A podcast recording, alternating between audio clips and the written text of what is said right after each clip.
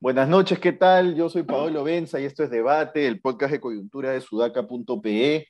Como todas las noches estoy con David Rivera y Alexandra Ames para comentar las noticias más importantes del día. Y la de hoy día desplaza el tema de rame de petróleo porque es increíble que a seis meses, un poco más incluso de haber asumido el mandato, pero Castillo haga noticia no por dar una entrevista, sino por dar su primera entrevista a un medio de prensa, medio de prensa escrito, chiquito, creo que ha sido una elección eh, no, no diría inteligente de su equipo de prensa, pero sí ha sido una elección como esto es lo que nos queda. No, no podemos elegir mejor que esto porque César Hildebrand es evidente que no le va a hacer una entrevista echada, pero tampoco le va a hacer una entrevista traidora, digamos, no, no le va a hacer una entrevista que lo va a embaucar y además una entrevista en medio escrito es mucho más fácil de solucionar en términos de la carencia del personaje que si es que lo pones en un set de televisión. Entonces, ha sido una elección, lo último que nos queda de su equipo de prensa, pero lo que ha sido el resultado, creo yo, ha sido eh, la personificación de la nada en la imagen presidencial. ¿no? Eh, Castillo es la nada personificada, no aterriza nada en lo que dice, no solo da frases hechas, sino que además da frases hechas vacías, pero no solo frases hechas vacías, que puede ser una redundancia, sino que son y no, sí, son infantiles, ¿no? Absolutamente infantiles. Yo me, soy un hombre de pueblo, y ese tipo de frases hechas que en realidad no solo no te dicen nada, sino que te muestran un presidente que está absolutamente perdido en términos políticos, programáticos, etcétera, etcétera, etcétera. Y Hildebrand lo sabe aprovechar muy bien porque es un buen entrevistador. No sé si le han leído el, el libro Este cambio de palabras. Creo que también podría haber apelado a una estrategia un poco más de ir suave primero para poder eh, hacerlo entrar en confianza a Castillo que Castillo suelte un poquito más, pero en fin, es una buena entrevista de Hildebrand, buenas preguntas. Castillo no está a la altura de las preguntas, no, no, no porque él como persona no esté a la altura, sino porque no tiene con qué responderle y no sabe torearlo, no, eh, digamos, ahí le pregunta varias veces sobre Salaberry, por ejemplo, en, en, en Perú Petro, y Castillo le dice, no, esa es la muestra de que este es un, un gobierno de, ancha base, ¿no? de que incluimos a personas de otros, de otros partidos. Pero si Salaverry fue más apoyo de, Castillo que de Keiko Fujimori en segunda vuelta, entonces no queda muy claro si es que eso se lo ha dicho su equipo de comunicaciones cerradamente, si es una idea suya que es absolutamente ilógica, en fin. A mí lo que me parece es que lo que, lo que queda de impresión es que el entrevistador intenta sacarle titulares y lo único que consigue para bien del entrevistador es mostrar a un presidente que no puede ni siquiera dar titulares porque aterriza en la nada. ¿Cómo lo ven ustedes? Sí, eh, yo no sé si son buenas preguntas, Paolo. Yo creo que, eh, o sea, empezar una entrevista al presidente de la República preguntándole si está decepcionado de sí mismo, me parece bien maleado. O sea, un poquito más si le pregunta, ¿ha tenido usted últimamente ganas de suicidarse? O sea, no sé. O sea, este ¿se droga, este ¿se droga usted, señor presidente? ¿Se droga usted, señor presidente? Es como, mm, yo no estoy tan segura, ustedes son periodistas ustedes podrán gustarle el estilo de Hildebrand, pero yo como consumidora de, de, entrevistas, la verdad que no, no me ha gustado la calidad de las preguntas que ha hecho, que ha hecho el señor. Pero, pero bueno, enfoquémonos en las respuestas. Eh, la verdad que ha sido una lágrima, ¿no? O sea, que bajo el nivel eh, de, de, respuestas. Tú creo que lo has dicho todo, ¿no? Eh, son respuestas trilladas, vacías y, y, forzadas, además, cuando, cuando les, se les está dando la oportunidad, digamos, de, de, de, expresarse más y ahí te das cuenta que no hay más, pues no, no, hay más que eso. Por eso es que el señor le corría los debates, por eso es que el señor le corría a los periodistas cuando estaba en campaña y ahí hicieron bien sus jefes de comunicación. Habla lo menos posible porque aquí, o sea, tienes que quedar como eh, la única opción eh, eh, anti-Keiko, ¿no? Eh, y, bueno, ha ganado por eso y ahí yo le doy la razón a la congresista, mm, a la ministra de Trabajo, se me dio su nombre ahorita, que dijo de que un panetón totus ganaba, porque... Betsy, Chávez, Betsy Chávez. Betsy Chávez, ¿no? Porque realmente, pues, este, o sea, me, me, da mucha pena, ¿no? Me da mucha pena que, que, tengamos un presidente eh, que, con, con, tan bajas capacidades, acá no, no es un tema ideológico, justo antes de grabar estábamos conversando los tres sobre Boric y el gabinete que ha formado, digamos, la experiencia, el perfil profesional de los ministros. Eh, y, la verdad que me quito el sombrero, casi, casi literal, ¿no? Ahí vamos a diferir, eh, pero ya, dale, dale. Este, bueno, bueno, no sé, este, dale, David. Este, pucha, no sé qué más decir porque ya han dicho todo, pero tal vez solamente decir que Castillo tenía razón cuando no quería salir a dar entrevistas. o sea, eh, él y su entorno son conscientes de que le iría mal.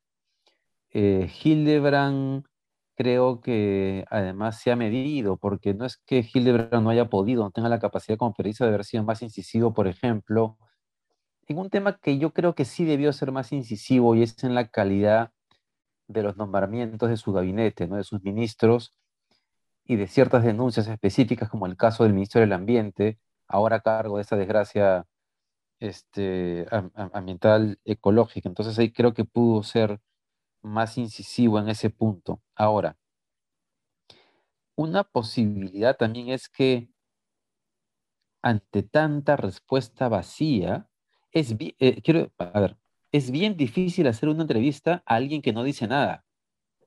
Sí. Eh, claro, claro, es verdad. O sea, es probable que incluso le haya preguntado y que la respuesta siempre haya sido la misma que la que está en el papel y que por lo tanto no haya forma de, de, jalar más, ¿no? Este, eh, tal vez mañana que sale la entrevista, no, el domingo sale la entrevista con Lucar, que es, ha sido, me imagino que es en audiovisuales sin edición, vamos a ver si eso es así o no, ¿no? Es muy probable que sea así, porque Castillo tiene cuatro o cinco ideas en la cabeza que repite y da vueltas sobre eso, ¿no? Em, bueno, y, regresando al primer punto sobre Castillo y que no haya dado entrevistas, e, entiendo que se le haya dado a Hildebrand, entiendo que se le da a Lucar, y les, les, juro que me, que me preocupa que se la vaya a dar a este entrevistador de CNN el lunes a las 10 de la noche, ¿cómo se llama? Que es muy incisivo. El de, ¿Cuál es él? ¿Ese el, de, el que le hizo las preguntas a Hernando, de, a Hernando de Soto? Sí, se me ha ido el nombre, pero bueno, el tema está en que este periodista no lo va a tratar con la misma compasión. o consideración. Porque no es peruano. y yo tengo, yo tengo preocupación por la vergüenza internacional que vamos a pasar. Yo, yo no sé si, si Hitler lo ha tratado con compasión, ¿eh? pero a mí sí me parece bien que le, empiece preguntando, ¿te has decepcionado de tu gobierno? Porque este presidente tendría que estar decepcionado de su propio gobierno. Si el tipo no está decepcionado de su propio gobierno, entonces claramente está viendo mal lo que debe hacer su gobierno y lo que, versus lo que realmente está concretando, ¿no? Ahora, hay, hay una parte que a mí me, me, encanta, que es cuando le dice, me he dado cuenta, Castillo, ¿eh? cuando Castillo le dice, me he dado cuenta que es fácil ser candidato, y llegar a ser presidente, y ahí llora Keiko Fujimori, porque, bueno, claro. Este, y, el paletón Toto se arrepiente de no haber participado. Sí, sí. Y, pero después le dice, pero me he dado cuenta que es difícil gobernar. Yo no creo recordar ningún presidente que, al menos en mi, en mi historia de 30 años, que haya dicho públicamente, haciéndolo tan mal, que le es difícil gobernar. Creo que incluso Toledo dijo que le era, se había que era, muy fácil. No pensé que iba a ser tan fácil gobernar. No pensé que iba a ser tan fácil, claro, comiéndose un ceviche. pero, pero ahí te das cuenta, pues Toledo tenía habilidades políticas, Castillo no tiene habilidades políticas, no solo no tiene habilidades. Pero eso fue una torpeza política de Toledo, o sea, le fue fatal con esa frase. Sí. En su momento eres muy joven, claro. soy muy joven, tienes razón. Lo hicieron puré, no sabes lo que fue, fue una masacre sí, no, porque, porque, además fue al inicio, pues, cuando todo era maravilloso, ¿no? Este, era la convivencia democrática, ¿no? El, reinicio de, cuando los, no sé, pues los, los Ewoks bailaban, ¿no? Porque el imperio había caído, digamos, ¿no? ya, en ya, en ese momento este, no se había pasado, pues, no sé, 20 días, 30 días, no recuerdo bien, y ya salían en chiquitas, en los datos de la República, que Toledo pues convocaba una reunión a las 10, se aparecía a las 11, y no porque se había trazado una reunión, sino porque se estaba levantando con la resaca de la noche anterior, ¿no? O sea, y en medio de ese contexto dice, no pensé que iba a ser tan fácil gobernar. o sea, no, no. Oye, pero esto que has dicho de Castillo. es peor decir, no pensé que era tan difícil, David, porque decir tan difícil es no Me parece mejor que decir lo otro, ¿ah? Es no puedo con la tarea, me está quedando grande y los vacíos se llenan. pero es más realista. Tú, mezclas eso. Los vacíos lo que pasa Es que la forma es importante, ¿no? Y tú mezclas eso con el otro nivel de respuestas que ha dado y te das cuenta que efectivamente no hay ningún plan, no tiene un norte, no tiene idea. Ah, está clarísimo, pero... Y eso es preocupante, recontra preocupante, ¿no? Entonces, Paolo, o sea, yo no, o sea, y, que los oyentes no me malinterpreten, pero empiezo a, a, ponerme de tu lado cuando hablas de la vacancia, eh, no porque esté a favor de una vacancia, sino porque empiezo a cuestionarme si realmente, o sea, ¿qué, qué genera más caos institucional? Eh, ¿Una vacancia o, o, alguien tan incapaz de gobernar y, y, y, de, que se genere el desgobierno y, que retrocedamos en, lo poco avanzado? O sea, me, me, pregunto, no tengo una respuesta, no quiero insinuar que estoy a favor de la vacancia, simplemente creo que es momento de que nos hagamos esa pregunta. Ahí, ahí tengo una, una discrepancia con ustedes eh, por, por, lo siguiente. Eh, tengo la impresión, por ciertas críticas que he visto en chats de WhatsApp, también a la entrevista, que de pronto estamos esperando un milagro y que Castillo se convierta en alguien que da una buena entrevista. Y creo que tenemos que terminar de aceptar que Castillo es así y no hay, o sea, no es un proceso de aprendizaje como el que tuvo Humala, ¿no? Y ahora la gente dice, Humala parece, pucha, un estadista. Claro, Humala, este, con toda su radicalidad, eh, tenía, eh, digamos, tuvo la capacidad de aprendizaje durante el gobierno, terminó rodeándose de gente eh, técnica, uno puede discrepar de varias cosas, pero digamos, hubo un proceso de aprendizaje que en el caso de Castillo no se va a dar. Y, y yo creo que lo máximo que podemos esperar de él es que se dé cuenta, y a mí sí me parece importante que haya reconocido que se dé cuenta de que era más difícil de lo que pensaba, porque... porque no, es que, es que la porque, forma como lo ha dicho terminar, pero, no, pero porque, porque la única solución para su gobierno, en un escenario de no vacancia, es que esa, ese realismo lo lleve a fortalecer su gabinete con otras personas. Ah, eh, yo creo que eso pero, lo puede, lo Yo creo que estás soñando. Yo creo que eso. Yo, no, yo, yo, yo, mira, Dale, dale, dale. Perdón, el ministro de Educación que tenemos ahora es mejor que, que, que Gallardo. Ese es este... Ese es Mirta. por eso, por eso. Además Cadillo era mejor y lo sacó por Gallardo. Entonces, que no es que va en camino mejores. Guillén es mejor. Ah, sí, Cadillo era mejor, estoy de acuerdo contigo. Guillén, claro, pero González Cadillo todavía no estaba Mirta Vázquez ahí. Este, entonces, o recién entraba y le pusieron esta Entonces, ya, en un escenario no vacancia me parece importante su frase, pero tenemos que aceptar que Castillo, si va a aprender cosas, va a aprender marginalmente. O sea, su gobierno no va a ser mejor por él, sino que va a ser mejor si es que logra y se da cuenta que requiere otro gabinete. Si no, va muerto, ¿no? Pero es muy benévolo. ¿Se puede dar el lujo Perú de retroceder? sí, y además muy benévolo, porque claro, tú como presidente puedes darte cuenta de eso, pero el presidente sí tiene un rol político de jugar y no puedes dejar ese vacío de poder diciendo, no sé qué estoy haciendo en este sillón, ¿me entiendes? básicamente está diciendo eso, no sé qué estoy haciendo acá, ¿no? Pero ¿por qué, pero, pero, pero, ¿por qué te parece benévolo decir que es, o sea, es un dato de la realidad o tú crees que es diferente? Todos sabemos que es así. Él no puede No, porque además es que él no hace una autocrítica. Él no dice es difícil gobernar porque él, él dice porque no ah, conoces a la gente. Porque no conoces a la gente. Todos son malos, menos él, ¿no? Sí, sí. Entonces no siento que hay una autocrítica de su parte para que, o sea, que lo haya zamaqueado y que se dé cuenta realmente de que es tan difícil gobernar, que, que se sienta realmente decepcionado de su gobierno y que lo zamaquee y diga, no, ya, tenemos que enrumbarnos, ¿no? Eh, ese es el problema. Y, claro, estoy de acuerdo con eso. Sí. Yo no quiero un gabinete como el de Boric, porque ahí entra, entramos en ese tema rápidamente si quieren, si no, no, pero yo sí tengo algo que decir. Yo no quiero un gabinete como el de Boric, porque el de Boric es un gabinete de la izquierda. Aquí sería traducido como un gabinete, como el meme que pasaste, David, un gabinete de la izquierda limeña.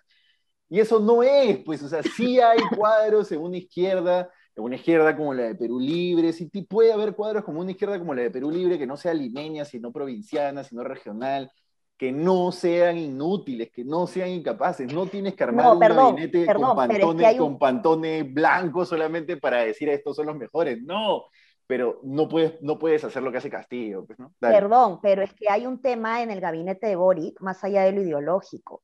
Es un gabinete profesional, no es un gabinete político la, gente, el perfil de preparación eh, profesional de, los ministros. Profesional y con, capacidad política, diría yo, ¿vale? Eh, eh, sí, no, claro. sí.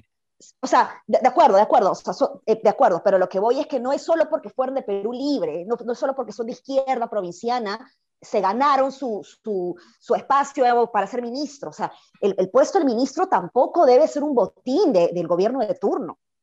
Y ahí creo que Boric escogió bien. E, efectivamente, hay, hay, hay un tema político ahí, pero el, yo me refiero al perfil profesional, o sea, la capacidad de los ministros es realmente buena. Pero eso no es caer en el academicismo, Ale, porque tú por tener una maestría no eres necesariamente mejor artífice de políticas públicas para cierto grupo de personas que, que una persona que no lo Si tu maestría es en políticas públicas, sí. Ya, pero no sé, pero y además le estás quitando capacidad de que una persona que no tiene una maestría entre a ser gobierno cuando puede ser perfectamente calificada y No, no, pues no, no, Paolo, discúlpame, pero es que el Estado no es, o sea, trabajar como ministro o, o, o como director de un, de un ministerio no es un derecho, perdóname. Es distinto ser ministro que director. Administras, no, no, no, no, no. Administras la plata de todos los peruanos y no porque, o sea, no es un derecho, ese es un error de la izquierda, ese es un error de Perú Libre que creen que se han ganado un derecho a participar en los puestos claves del gobierno. Y eso es lo que nos está fregando. Yo no te digo que sea un derecho, pero te digo que no es lo mismo ser técnico de un ministerio, director de línea, o incluso viceministro, que ser ministro, que es un puesto político. ¿no? Por eso digo, no, no,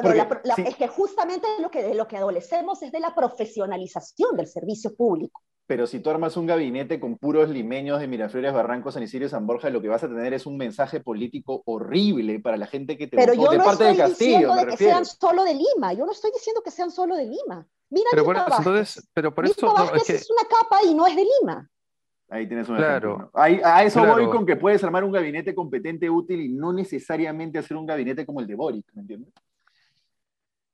Sí, este, claro, lo que pasa es que creo que él y yo estábamos comparando lo de Boric con lo de Castillo, y está claramente, está clarísimo que, que, el, gabinete de Boric, pues es, o sea, digo, le da 10 vueltas o 100, no sé, al, al, al, de Castillo. Pero es cierto lo que dice Paolo, claro, si puedes incorporar personas de las regiones y que no sea un gabinete básicamente limeño, mejor todavía, ¿no? Y más aún un país como el Perú, que tiene mucho más diversidad cultural que la que tiene Chile. Eh, o sea, y, y, en ese sentido lo de Boric puede ser más entendible, eh, y aquí en el Perú sí requerirías, y debe estar más claro ahora que nunca, justamente porque Castillo ha ganado la elección, este, que requerimos gobiernos más plurales que los que hemos tenido antes, ¿no? Eh, porque además hemos tenido el drama que justamente de quien hablábamos, como Toledo, que representaba la posibilidad de que alguien que venía del Perú, que se llama Profundo, y que había salido adelante por supuestamente su esfuerzo, terminó defraudando a todo el mundo, ¿no? Entonces sí requerimos, yo estoy de acuerdo con Pablo, sí requerimos personas que representen al Perú, en su mayoría, pero no, pero gente capacitada, pues no lo que tenemos ahora en algunos ministerios, que, es, que es vergonzoso, ¿no? pasemos rápidamente al segundo tema, ya nos va a dar tiempo para el tercero, pero lo tocaremos. Oye, Pablo, solo quiero dejar constancia que te has ganado una aliada en tu, en tu promoción de la, de la vacancia con Ale acá.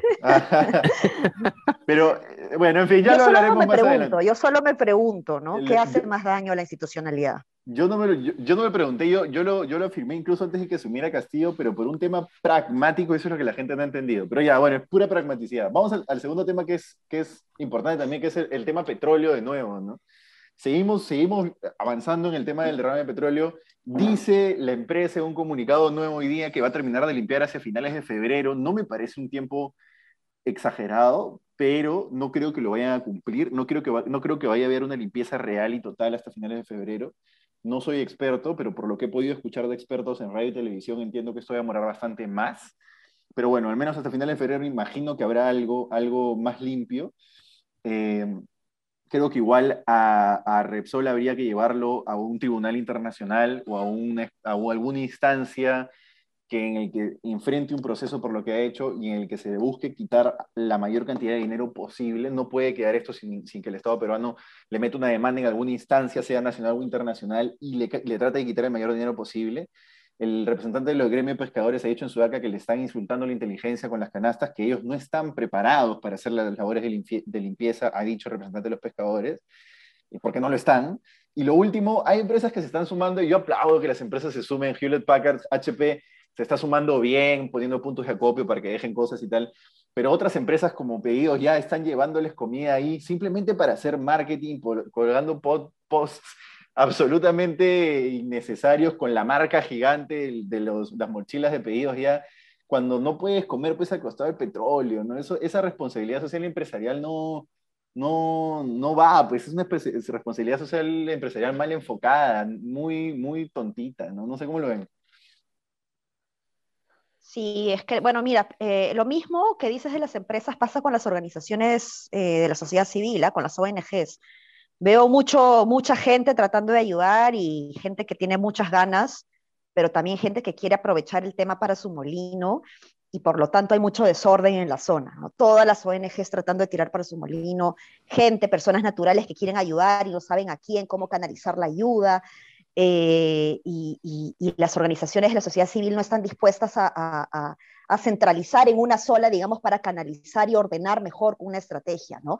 Son los primeros días eh, y esto es una emergencia, yo entiendo que haya caos, pero, pero es importante que frente a estas acciones eh, exista una sola entidad que pueda canalizar todo. Eso, no, eso no quita que, que la sociedad civil pueda participar, pero sí veo que así como hay gente muy bien intencionada, veo que también hay, hay gente que se, que se está aprovechando un poco de la circunstancia, ¿no? En, vez de ayudar de verdad. O sea, yo creo que estamos pensando solamente en la foto de hoy y no en, en, remediar realmente esta situación en términos ambientales y sociales, ¿no? La canasta de víveres es un ejemplo. Todo el mundo dice, no, pero ¿cómo te vas a negar una canasta de víveres? La gente lo necesita, es una emergencia.